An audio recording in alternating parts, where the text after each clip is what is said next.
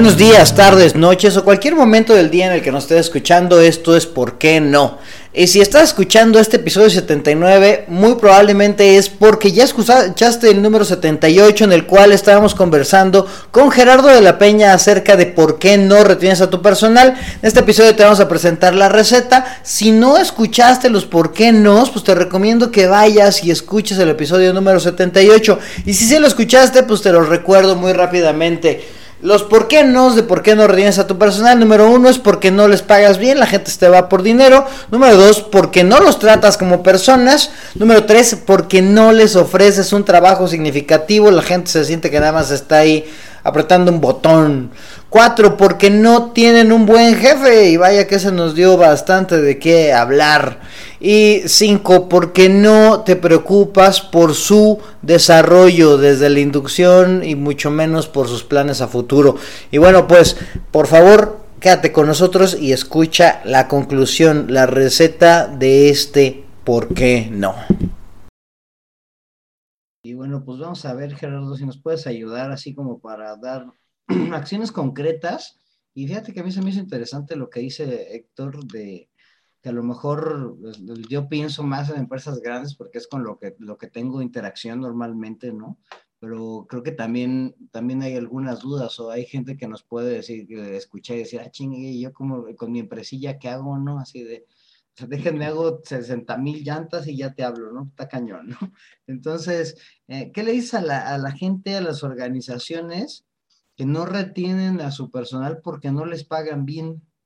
Yo sugiero que tengamos todos eh, una estrategia de compensación, o sea, una, una estrategia clara de dónde quiero estar contra el mercado y no solo ir pagando conforme, como, como, como dicen, a como veo hoy, ¿no?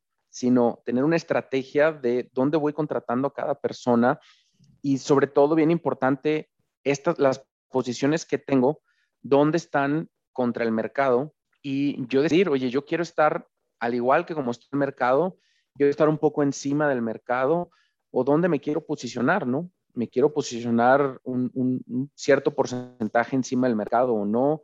Creo que eso es importante porque si bien ya hablamos mucho que la cultura es lo que te retiene, como quieres es importante el tema de compensación todo el tiempo, estarlo viendo constantemente, estar analizando el mercado. Participen en encuestas. Sé que hay encuestas eh, muy complejas o muy caras, pero también encuestas muy sencillas. Hay, hay, muchos tipos de proveedores que te pueden ofrecer este servicio para entender tus posiciones contra las del, las del mercado. Eh, y también yo sugiero que, eh, sobre todo en empresas multinacionales donde hay, una, hay un equipo de recursos humanos, yo también eh, creo que es importante que, uno como, como ejecutivo de recursos humanos, tú también puedas no solamente decir, bueno, la organización me dice que solamente puedo dar un 2% de incremento. Y ahora tú como recursos humanos ve, vas y convences a tus trabajadores que un 2% es lo mejor del mundo. Yo creo que tiene que también tenemos que atrevernos a decirle a la organización, oye, un 2% no, no es nada, ¿no? Un 2%, o sea, ¿cómo hacemos para poder ofrecer algo más atractivo? Entonces, en recursos humanos estamos en medio entre los trabajadores y, la organización y creo que muchas veces terminamos accediendo a ese porcentaje pequeño que nos dicen y después queremos ir a convencer a todo el mundo que es bueno.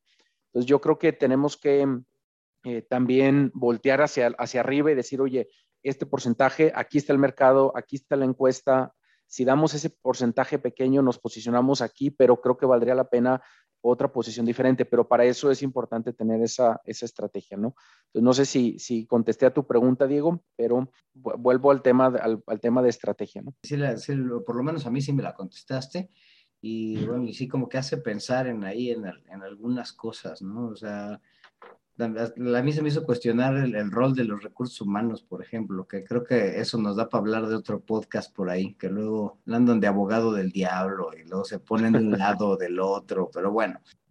¿Qué onda con, la, con las organizaciones que no tratan a su personalidad como personas? Importante entender, bueno, ¿para qué traigo a las personas a la organización, no? ¿Cuál es, cuál es la misión o el propósito de vida de la organización?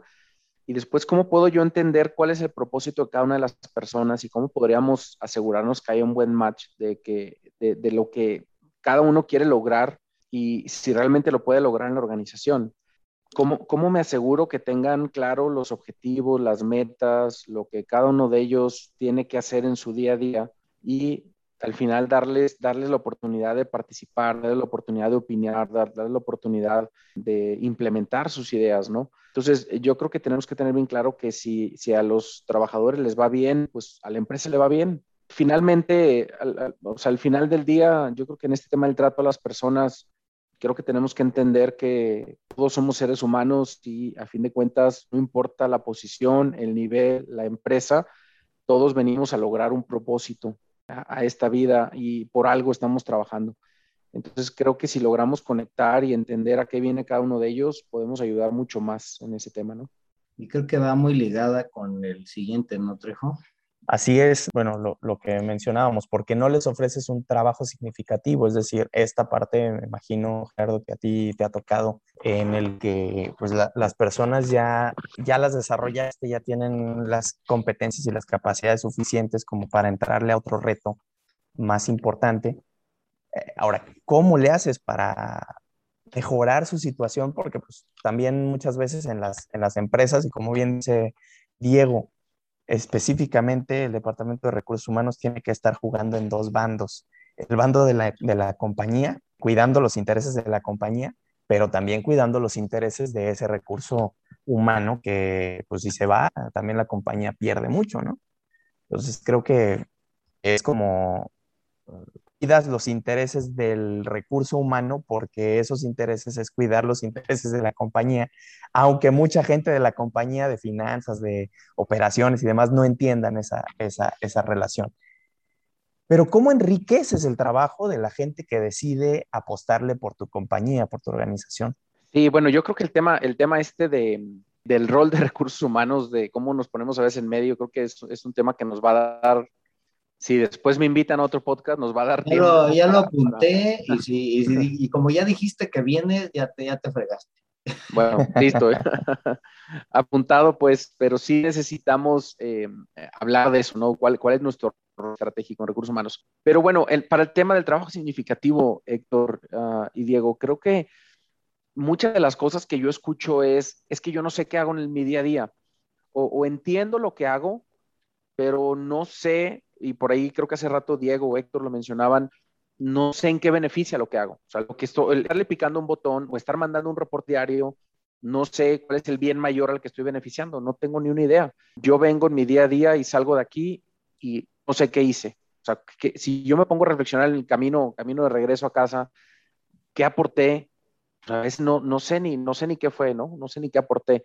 Entonces aquí creo que es importante tener creo que el tema de la estrategia de la organización, y espero no, no, no hablar tan, con términos tan muy complejos, pero creo que es importante cómo aterrizamos la estrategia de la organización, de hacia dónde vamos, cuál es el plan estratégico, cuáles son los, los KPI, los objetivos, hacia dónde está la organización dirigida, para después aterrizarlo o cascadearlo, si me permiten la palabra, hacia los departamentos y cómo cada departamento con sus objetivos y su estrategia ayuda a la estrategia de la organización pero después el departamento tiene que aterrizarlo a cada una de las personas y que cada una de las personas tenga objetivos claros y, entienda que como todo lo que hace en el día a día aporta al departamento y el, y el departamento aporta a la organización. Entonces creo que es bien importante eso, ¿no? Tener una buena estrategia, una buena comunicación hacia abajo para que la gente sepa en el día a día con lo que yo hago, cómo aporto.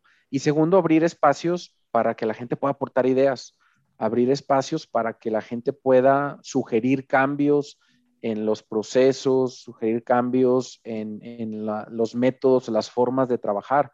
Y esto puede ser desde operaciones hasta, hasta cualquier posición. Em, cualquier posición debería tener ese espacio, esa oportunidad de poder aportar. Hay, muchas herramientas, hay buzones de sugerencias, eh, hay foros de ideas, eh, hay, hay, muchas formas, hay focus groups, hay muchas formas que pudiéramos hacer donde la gente podría aportar. Pero creo que es importante hacerlo a todos los niveles y a lo mejor esto rompe paradigmas, pero es importante que hasta los operadores tengan un foro. Eh, ellos son los que más, honestamente, los que más saben, por el día a día son los que le están picando a la máquina y ellos dicen, oye, le estoy picando aquí a la máquina, pero si le picara acá este otro botón, me ahorraría como 500, 500 eh, veces picarle este otro, ¿no? Y, y, no, pero yo soy el ingeniero de procesos, ¿cómo tú me vas a venir a decir?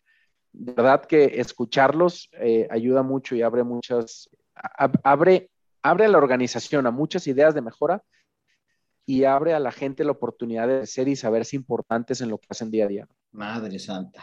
Ok, y creo que nos, estamos complicando la vida y el que sigue está, ese yo creo que el, más rudo de la historia. ¿Qué onda con las organizaciones que no retienen porque no tienen buenos jefes? Bueno, Diego, este tema está bueno, ¿no? Así de chido. ¿Qué hacemos ahora con este tema, no? Eh, mira, yo creo que el tema del liderazgo es clave. Yo creo que las empresas tenemos que primero estar conscientes que la gente, como lo decíamos en un inicio, renuncia al jefe en la mayoría de las veces. Entonces tenemos que trabajar en el liderazgo. O sea, tenemos que estar abiertos a trabajar y, no porque sean líderes, que yo lo he escuchado muchas veces, pero es que este es el equipo gerencial. Ellos ya deben de saber, ya se las deben de saber todas. ¿Por qué voy a invertir en ellos? Es donde más tienes que invertir y no solo en, gerencial, sino mandos medios. Todos los que tienen gente a su cargo tienen que estar preparados para manejar gente, que no es sencillo.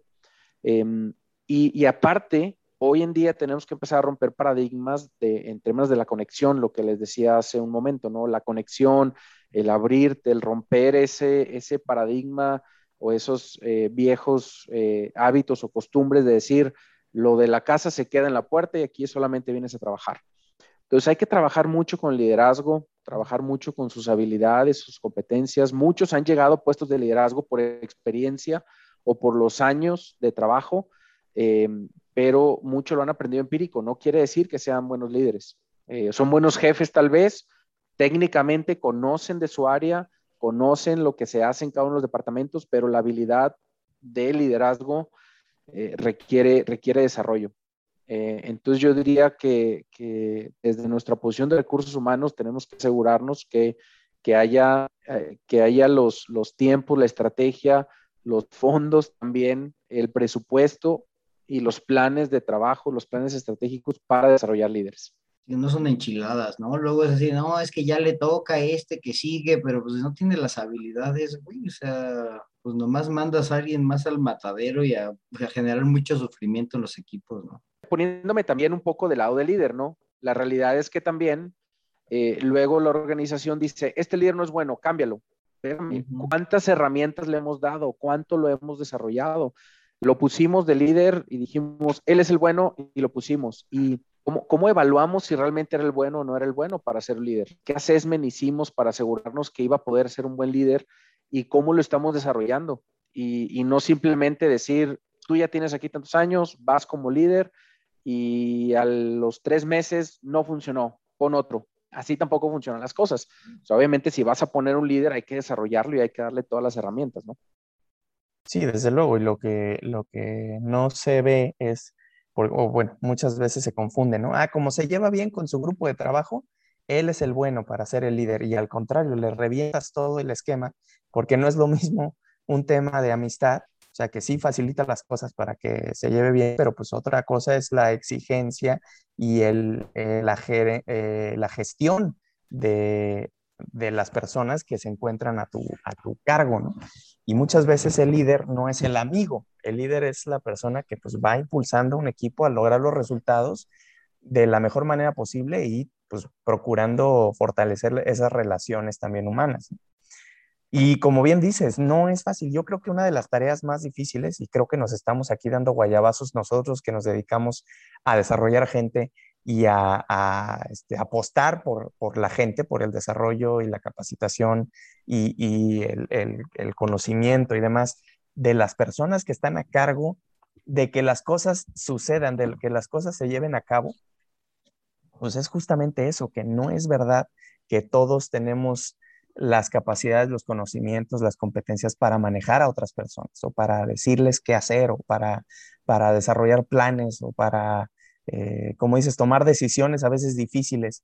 Tengo un problema personal, pero también esta máquina está descompuesta, pues que es prioritario, ¿no? Eh, es complicado. La voluntad, o sea, hay veces que no queremos, ¿no? O sea, hay gente que no quiere así de, ay, sí, o lo más acepta el, la promoción por, por la lana, ¿no? Pero así de, odio lidiar con personas, yo quería este, seguir manejando ahí mi máquina, ¿no? Sí. Eh, y, está cañón, o sea, ¿cuánto, cuánto, ¿qué tanto cuestionas eso? Pero bueno, creo que esto de hablar de liderazgo ya nos ha dado tres capítulos, Héctor, yo creo que nos puede dar uno más. Y voy, a, voy, a, voy, aquí a, a, traer luego a Gerardo para también hablar de eso. Hay que, hay que traer este invitados combinados, estimado Diego. Traemos a Luis Miguel, a Gerardo, Maite. Pues valdría la pena hablar de liderazgo en foro, ¿no? Pero, pero bueno, a ver qué, a ver qué tal. Pero yo no me quiero quedar con la duda del último, ¿por qué no, Gerardo? O sea, hay organizaciones que neta sí no se preocupan por el desarrollo de la gente, eh, no les pasa ni por la cabeza, ¿eh? O sea, yo creo que no es por maldad, así que se levanta el CEO así de, ¡ah! No voy a dejar que se desarrolle, sino como que ni se les ocurre, güey. O sea, no es algo como que, que les venga en mente. Y, y tú, me, tú nos dijiste hace unos momentos que por eso es por lo que más ah, luego atraes tú, banda y agulla, ¿no? Sí, es que sabes que, Diego, creo que también muchas, eh, asumimos muchas cosas, ¿no? Como liderazgo. Asumimos que porque tiene un trabajo y aparentemente se ve bien y otra vez no hay conexión, pues yo lo veo y lo veo, pues parece que está contento, ¿no? Pero cuando voy y le pregunto, oye, ¿cómo estás? Que a veces, a, lo mejor me voy a regresar un poco al tema del, del, trato, ¿no? Em, lo veo que está sufriendo, batallando casi al punto de la lágrima y digo, no, no, yo no pregunto cómo se siente porque sé que me va a hablar de algo personal y yo aquí, yo pongo mi barrera y no, no me conecto, ¿no? Entonces, cada cuánto voy y le pregunto, ¿y cómo estás? Oye, eh, hablando de desarrollo en específico, cada cuánto preguntamos, oye, ¿qué quieres hacer después? Porque esa pregunta compromete y a veces le sacamos la vuelta a esa pregunta. Y decir, oye, ¿qué te gustaría hacer después de lo que estás haciendo hoy? Tú hoy tienes el puesto de, no sé, un especialista de recursos humanos. ¿Qué te gustaría hacer después? Y si me responden, quiero ser gerente de recursos humanos, ya me siento comprometido y cómo lo voy a hacer. No pasa nada. No pasa nada que, te diga que eres el gerente de recursos humanos. Qué bueno que quiera hacerlo, ¿no? Pero entonces tú tienes claro qué es lo que quiere hacer la persona. Y imagínate que todos preguntáramos a, nuestros trabajadores. Es mucho más fácil poder hacer un plan de carrera o ayudarles en su plan de carrera y en los planes de sucesión, en los planes de desarrollo, cuando tenemos claro qué es lo que quieren hacer. Yo siempre les digo, cuando alguien te pregunte qué quieres hacer, no importa si sea tu jefe o cualquier persona, tienes que tener una respuesta clara de, dos, tres minutos en concreto qué quieres hacer. Porque luego cuando se habla de sucesión, tú te acuerdas, ah, yo me acuerdo que Juan Pérez me dijo que él quería un puesto como este que tenemos hoy vacante. Entonces, no sabes, siempre te están escuchando alguien, siempre alguien te está viendo. Entonces, es importante eh, preguntarlo. Y pues a lo mejor vuelvo ya a la parte más técnica de tener eh, planes de desarrollo, planes individuales, plan de carrera, no todas las organizaciones tienen sistema de gestión del desempeño donde al menos dos veces en el año tienes la oportunidad de sentarte con, tus trabajadores o tus subordinados. Em, pero yo retaría a que si tienes un sistema de estos, yo te retaría a que no lo hagas solamente dos veces al año, que es normalmente la evaluación de medio año y la evaluación de fin de año. Yo, yo retaría a que lo hagas pues mínimo cada mes, preguntar cómo vas, cómo va tu desarrollo, dónde te estás atorando, dónde necesitas ayuda. Eh, y los que no tienen sistema de, desarrollo como este que estamos hablando, o sistema de gestión de desempeño, eh, yo diría, eh, todo el tiempo igual tienes que estar preguntando cómo va el desempeño ¿no? de tus trabajadores. Y si no tienes un sistema, no tienes que tener un sistema muy sofisticado, simplemente es como al principio de año estableces los objetivos de la persona, a mitad de año revisar cómo vas en base a tus objetivos y al final del año, cómo cerraste el año con, con lo que te propusiste para, para el año, ¿no? Entonces, yo creo que iría por ahí y si te das cuenta, casi en todas mis respuestas hablé mucho de la conexión y yo quisiera dejar este mensaje muy, muy, muy claro porque es lo que al menos a mí personalmente me ha funcionado y creo que la empresa que hoy represento nos ha funcionado muy bien, generar esa conexión con los, con los trabajadores, entender cómo están personalmente y cómo están profesionalmente y cómo podemos ayudarlos a alcanzar su máximo potencial, creo que es, es la clave. Y qué bueno que dijiste eso, porque, ay, sí, híjole, siempre me lo paso diciéndoles a todos, porque si, no, pues es que yo platico con mi equipo este, a mitad del año y a fin de año y así de, güey, o sea, ¿qué te cuesta platicar un poquito más, no? O sea, es una conversación yo imagino que se preparan mucho y así, pero así, oye, pues, ¿qué te gustaría? O no sé, ¿no? O sea, creo que la, la parte esta conversacional del ser humano, creo que es algo que deberíamos aprovechar más en este ámbito profesional también. Llévatelos por unas pizzas y unas chelas y ahí sueltan todo, hombre. y, y fíjate, fíjate, digo, que paradójicamente los que no les gusta tener estas conversaciones, luego tienen que prepararse mucho más para la evaluación de fin de año. Y están todos nerviosos preparando todo lo que hay que revisar y lo que sí, lo que no. Y acuérdate que hace nueve meses lo que hizo, lo que no hizo cuando tienes estas conversaciones de manera periódica, llegas a la evaluación de fin de año y es, es, una, es una conversación más. es mucho más sencillo. Para todos sería mucho más sencillo. ya, porque ya la chamba todo el año. Exacto, ya no tienes, ¿qué, ¿qué, qué, diferente le vas a decir a lo que ya le estuviste diciendo todo el tiempo, no? De acuerdísimo. Gracias, Gerardo. Y bueno, pues con esto acabamos con los por qué nos. Deja, me permito hacer una recapitulación de la receta. Eh, a esto que es, ¿por qué no retienes a tu personal? Número uno, ¿por qué no les pagas bien? Pues primero conoce el mercado y decide cómo quieres estar con respecto a él y ahora sí genera una verdadera estrategia de compensación. Yo le sumaría lo que puso este Gerardo es, y sé honesto, ¿no? O sea, no, no, no compres o no quieras convencer a la banda de algo que pues realmente no sea bueno, no les convenga. Entonces, ¿por qué no, por qué no, por no a tu personal? Porque no los tratas como personas. Recuerda que somos seres integrales, que no nos podemos despegar de una parte u otra. Y bueno, pues todos tenemos un propósito y vale la pena conocer el de, el de las personas de nuestro equipo. Porque no les ofreces un trabajo significativo, pues primero comunica cómo el departamento y es más, cómo la persona aportan al beneficio de la organización y también abre espacios para que la gente esté aportando continuamente y que pues pregunte, ¿no? La pregunta del millón, porque no tienen un buen jefe? Bueno, pues trabaja en el liderazgo en todos los niveles. Liderar personas no es sencillo, recuérdalo. Y pues hay que enfocarnos en la generación de un liderazgo más humano. finalmente, se te van porque no te preocupas por tu desarrollo. Conversa con tu equipo y seguido, por favor, pregúntale sus deseos, sus planes y haz un plan profesional con ellos, ¿no? Ya nos decía Gerardo, tal vez no puedas desarrollarlos o generar una gran cadena de, de, puestos, pero tal vez los puedas ayudar a perfeccionar las cosas que hacen en este momento. Y bueno, pues con esto terminamos con la receta de lo que ha sido el capítulo más extenso, pero creo que bastante bueno de la historia de por qué no. Y bueno, pues muchas gracias a Gerardo de la Peña. Y bueno, aprovecho para mandarle un saludo a toda la banda de Goodyear. Yo sé de quién estaba hablando Gerardo hace rato que estaba diciéndolo. Y, a ver cómo me va. Pues les mando un saludote a todos y un abrazo. Y bueno, Gerardo, muchas gracias por aventarte este por qué no con nosotros. No, hombre, al contrario, al contrario, un placer. Espero haber sido lo suficientemente claro con las recetas y poder aportar algo en, estas ideas. Y de verdad, puestísimo para alguna otra sesión en la que pueda seguir ayudando, colaborando, sin miedo. Yo los escuché, ya estuve en vivo aquí con ustedes eh, y, no, hay, ningún problema. Podemos, podemos este, hacer otra, eh, otras dos, las que, las que ustedes consideren. Eh, yo encantado. Muchas gracias, Gerardo. Oye, y si la banda quiere saber un poquito más de ti, ponerse en contacto contigo, que les des algún consejo, saber algo más de Goodyear, ¿dónde te pueden contactar? Pues yo, yo les diría que en LinkedIn, como Gerardo de la Peña, así me encuentran eh, en, en, LinkedIn o LinkedIn, me pueden encontrar. El resto de mis redes sociales realmente creo que es algo en lo que tengo que trabajar un poco más, un poco obsoletas, un poco olvidadas por ahí. Eh, trabajaré más en ello, pero por lo pronto LinkedIn sí es la que, la que más actualizo, la que más tengo al día. Entonces, por favor, ahí, ahí me pueden contactar y por ahí podré seguir compartiendo un poco más de estos temas. ¿no? Muchas gracias, Gerardo.